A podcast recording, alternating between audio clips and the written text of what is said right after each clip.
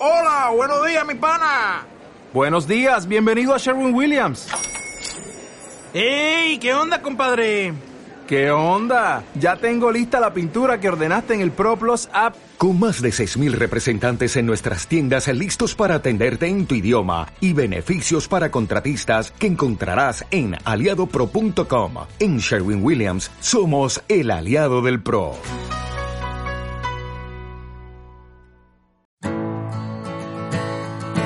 De ahora en adelante, escuchando y aceptando los consejos de Dios hacia ti, conseguirás una oportunidad de comenzar de nuevo, algo muy diferente en tu vida.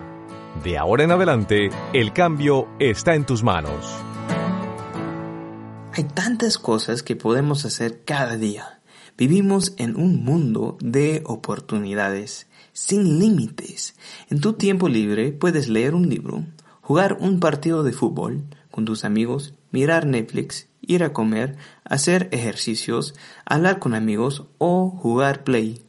Hay bastantes más opciones de cosas que puedes hacer. Lo más difícil entonces es decidir cómo vas a usar tu tiempo. ¿Estás aprovechando tu tiempo o estás malgastando tu tiempo? La Biblia dice en Efesios 5, 15 y 16, mira, pues con diligencia como andéis, no como necios, sino como sabios, aprovechando bien el tiempo, porque los días son malos. Quiero compartir contigo algunos consejos de cómo puedes aprovechar el tiempo que tienes. 1. Usa tu tiempo para cosas eternas. Tenemos que recordar que no tenemos mucho tiempo aquí en este mundo. Muchas cosas que hacemos no van a durar después de nuestras vidas en este mundo. Entonces debemos pensar en cómo podemos aprovechar nuestro tiempo para hacer cosas eternas. Si eres hijo de Dios y has puesto tu fe en Cristo Jesús, siempre vas a tener una relación con Dios. Entonces, trabajar en tu relación con Dios es algo muy importante y algo que debes hacer.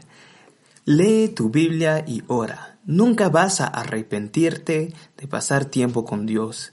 También la Biblia dice que podemos tener parte en el trabajo de llevar a otras personas a Dios. Podemos tomar un tiempo para compartir el Evangelio con nuestros amigos o tener un estudio bíblico en nuestra casa e invitarles. Podemos ayudar en los servicios de nuestra iglesia y servir en un ministerio. De esa manera podemos alcanzar a otras personas con el Evangelio y sus almas van a estar en el cielo para siempre. 2. Usa tu tiempo para ayudar a otras personas. Muchas veces nosotros solamente estamos pensando en nosotros y en lo que nosotros queremos hacer. Queremos ver una película, queremos ir a comer, queremos mirar nuestros celulares. No queremos ayudar a un amigo a mudarse. No queremos servir en la iglesia ayudando a los niños. No queremos hablar con un amigo en necesidad. ¿Por qué? Porque somos egoístas y no queremos servir a otras personas, pero debemos seguir el ejemplo de Jesús. Jesús vino a este mundo para servir. Nosotros también debemos buscar maneras de ayudar a otras personas. 3. Aprende a decir no a las cosas sin importancia. En mi celular tengo una aplicación que dice cuánto tiempo he gastado en cada aplicación de mi celular.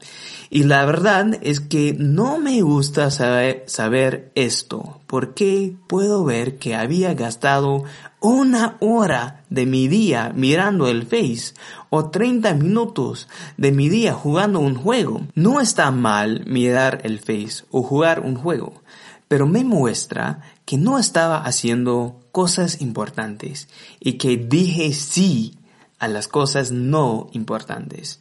Tú tienes que decidir qué es importante en tu vida y cómo quieres gastar tu tiempo y luego decir no a las cosas que no te ayudan a lograr a hacer lo más importante.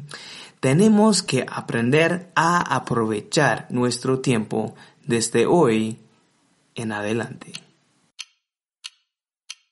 Muchas gracias por tu tiempo. Permítenos orar por ti y estar al tanto de tu decisión de cambio, escribiéndonos a contacto.